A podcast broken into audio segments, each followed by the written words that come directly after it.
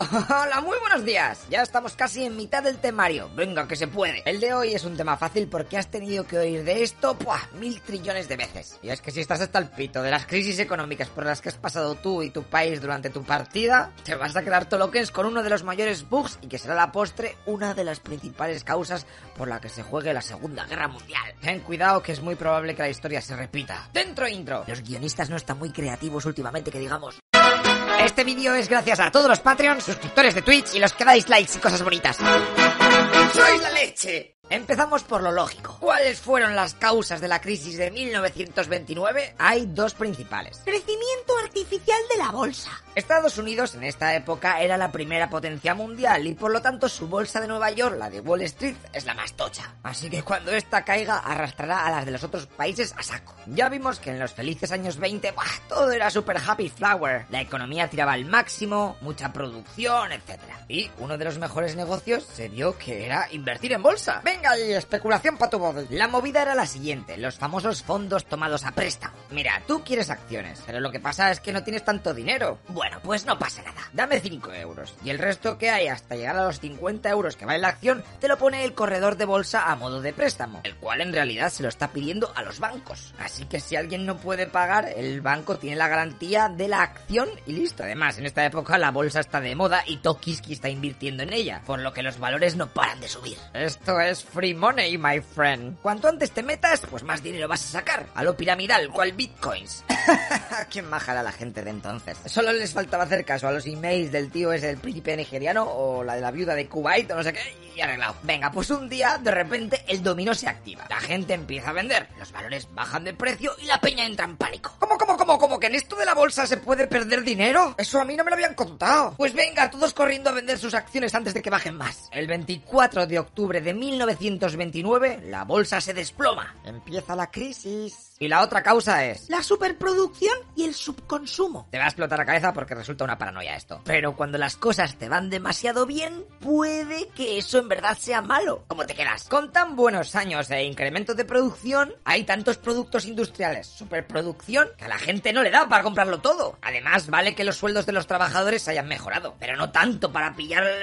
Estáis, eh, déjame con los anuncios, ya ya vale. Esto es el subconsumo, o sea que hay más de lo que uno puede pillar. Y en la agricultura pasa tres cuartos de lo mismo. Ya llevaban varios años generando demasiado alimento, por lo que los mercados pues no podían absorber esos excedentes. Así que los granjeros al no poder vender toda su mercancía empiezan a no pagar las deudas y tampoco pueden actualizar su maquinaria porque claro, no tienen dinero. Y encima, como el resto de los países ya empezaban a salir del pozo de la Primera Guerra Mundial, pues ya no había hueco para vender esos productos agrícolas. Y los demás ya les iba bien. Pues venga, parece de coña, pero hay que tirar la comida. Jodidos humanos, están fatal de la cabeza. Esto es pa' matarlos. Bueno, bueno, tú espera unos añitos que ya se van a matar entre ellos solos. Ah, vale, menos mal. Venga, pues ahora que ya sabemos las causas, toca ver el desarrollo de la crisis. En septiembre del 39, la subida de la bolsa empieza poco a poco a ralentizarse. Lo que pasa que esta mala tendencia se consigue frenar momentáneamente, cuando aparece por ahí la banca Morgan y compra un porrón de acciones que la gente está empezando a vender en masa porque ya están viendo que se está parando la movida. Hasta que finalmente en la última semana de octubre el sistema hace crack. La gente se vuelve loca a intentar vender sus acciones cuanto antes y así no perder todo su dinero, o por lo menos cuanto el menos, así perder cuanto menos dinero mejor. Lo que pasa que como había más órdenes de venta que compradores, ¡buah! sus valores bajaron a fuego. El jueves 24 de octubre, que es el jueves negro, es cuando la gráfica dice ¡Hasta luego, Mari Carmen! Desplome pa' tu body. Millones de acciones se ponen a la venta y como no hay compradores, ¡buah! aquello cae en picado. Luego vendrá el martes negro con más caídas. Bueno, bueno, aquello parece la primera bajada del Dragon Khan, pero en bucle. Pero espera, espera un momento, que estoy leyendo aquí cosas guapas. En la primavera de 1930 aparece de nuevo la banca Morgan, que te he dicho que había comprado un porrón de acciones. Uf, menos mal, seguro que vuelve a comprar otro cholón y esto se relaja. ¿Qué va? Para risa de todos, saca al mercado el porrón de acciones que compró hace unos meses. Pues venga, el pánico vuelve a la bolsa, causando que miles de accionistas de la clase media se arruinen completamente así en un día. Para que te hagas una idea, imagínate que estás viviendo en ese server y tienes una acción de Chrysler. Pues de 135 dólares te pasan un momentico a valer 5 dólares. Suerte comprando pipas. Buah, la bolsa se ha desinflado cosa mala. Pero espera que esto no ha hecho nada más que empezar. Como la peña se ha arruinado, no puede devolver el dinero a los bancos. Y la gente obviamente pilla miedo, así que retira sus ahorros a toda leche de las sucursales por si acaso lo pierden. Pero lo que ocurre es que muchas de las entidades no tenían efectivo porque lo habían metido todo en la bolsa.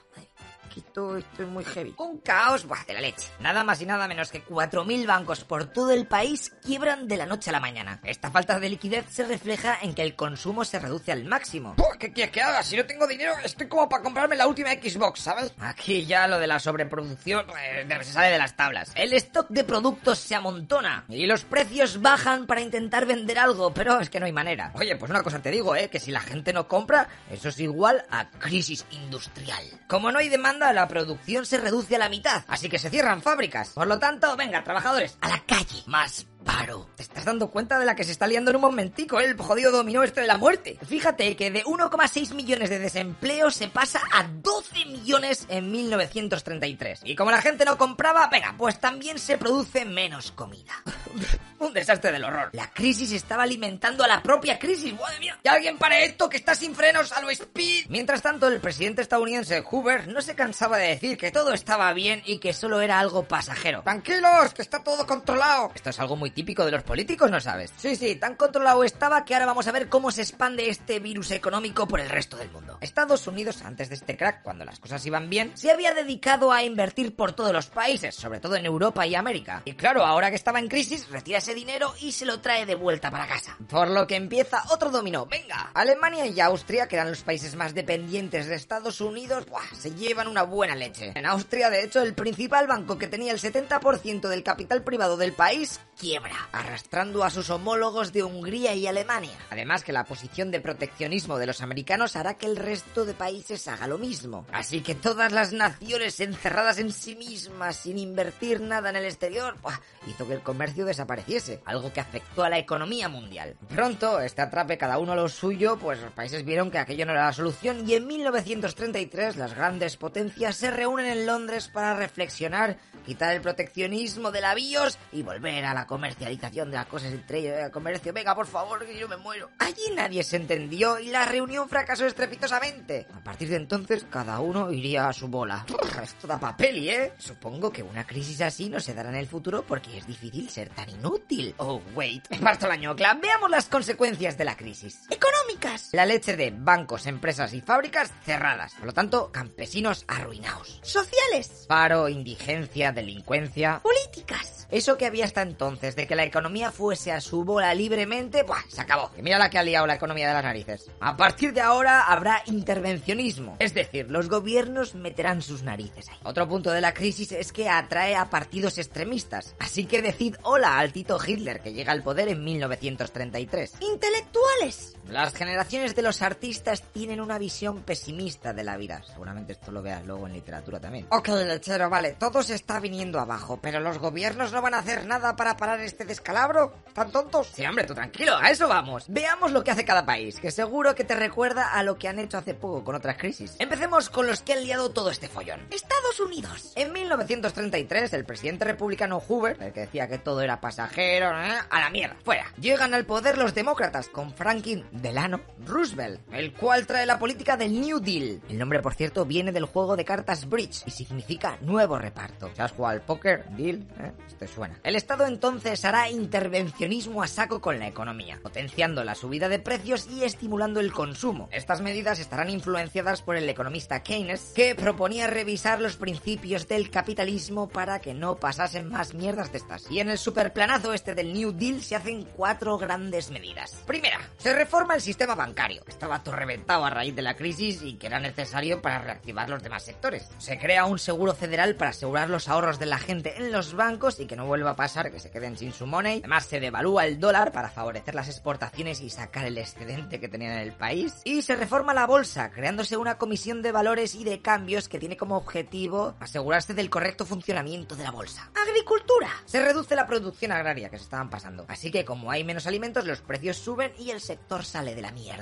Industrial. Se promueven obras públicas a saco. De hecho, aquí es cuando se crean las grandes presas hidroeléctricas, como la presa Hoover del río Colorado, la cual has tenido que ver mil mil veces en las películas. Pues mira, se llama así en honor del presidente que empezó a construirla. Y que ya has visto que en la crisis él decía que, oh, aquí, tranquilo, blas de lezo. Aunque en realidad el nombre original de esta presa era Boulder. Sociales. Se crea la Ley de Relaciones Laborales en 1933, donde hay libertad de sindicación y negociación colectiva de salarios, además de la Ley de Seguridad Social, que meten el seguro de desempleo de vejez e invalidez. Con todos estos cambios, poco a poco el New Deal funcionó, hasta que en 1937 llega otra recesión, la cual será solventada en el 39 con la producción en masa de la industria militar. Buah, es que llega la Segunda Guerra Mundial, my friend. ¿Y en Europa? En el viejo continente, como siempre estamos acostumbrados, pues todos optaron por una política deflacionista, restringiendo el dinero en circulación. Se cortaron al máximo el gasto público, modo austero on. No voy a gastar nada a ver si me pasa algo. Hay un equilibrio presupuestario, ponen trabas a la importación para evitar la fuga de capitales y congelan y reducen los sueldos. Has visto que más o menos está haciendo lo contrario que en Estados Unidos. Vale, pues con esto lo único que se consigue es aumentar el paro y la recesión. O sea que aquello es un auténtico desastre. Veamos más de cerca lo que pasa en Alemania e Italia. estos toman la decisión de convertirse en países autárquicos. Es decir, yo me lo guiso, yo me lo como. ¿Que quiero un coche? Pues lo fabrico yo. ¿Que quiero una paella española? Pues te hago este estropicio, ¿eh? A ver quién echa de menos Mallorca. ¿Eh? Está- es igual casi que las de allí. El principal cheto que se usará para salir de la crisis será la poderosa industria armamentística. Fíjate, cuando Hitler llegó al poder tenía 6 millones de parados. Los puso a todos a crear un ejército clon con sus naves y eso, y ¡pumba! En un momentico apenas quedaban 400.000 parados. It's a kind of magic. Flipas, porque en ese momento el 35% de la economía de su país se basaba en la industria bélica. Para que luego nos digan a nosotros el, el turismo y no sé qué. El 35% de, de guerra, chaval. Es muchísimo más que playas y hoteles y todo eso. Eso sí, lo de ser autosuficiente está muy bien, pero los recursos de tu base, cual Age of Empires, pues se terminan acabando. Así que pronto impulsarán la conquista de nuevos territorios para abastecerse. Que los tanques necesitaban beber y no leche precisamente. Las medidas deflacionistas no funcionaron muy bien, que digamos. En 1936 el Frente Popular gana y da un vuelco a las recetas económicas y sociales. Ahora se empezaría a gastar dinero a saco invirtiendo en obras públicas y devaluando el franco para mejorar las exportaciones. También hacen reformas para aumentar el poder adquisitivo de los trabajadores. Hacen una reducción de la jornada laboral a 40 horas máximas a la semana, vacaciones pagadas y convenios colectivos. ¡Yujú! Ya tocaban estas cosas, eh, ya tocaba. Gran Bretaña. Estos también devalúan su moneda, la libra esterlina, y para favorecer el proteccionismo, junto a su secta, los países de la Commonwealth del antiguo Imperio Galáctico, se acuerda apoyar a Gran Bretaña para comprar sus excedentes antes que los de otro país. ¿Que quieres un ventilador pero en Australia se han agotado? Pues te metes en Amazon y el primero que sale, ¡pum! de UK. En Gran Bretaña te lo venden ahí. No lo puedes comprar antes eh, a nadie, ¿vale? O sea que te tienes que comprar ahí. Me cago en pero va a tardar aquí la vida desde Gran Bretaña hasta Australia. Pff, ya será invierno. Me voy a morir de calor. Gracias a esto su economía subirá un poco, pero nada comparado con 1938-39 con la producción armamentística ya en el server de la Segunda Guerra Mundial instalándose.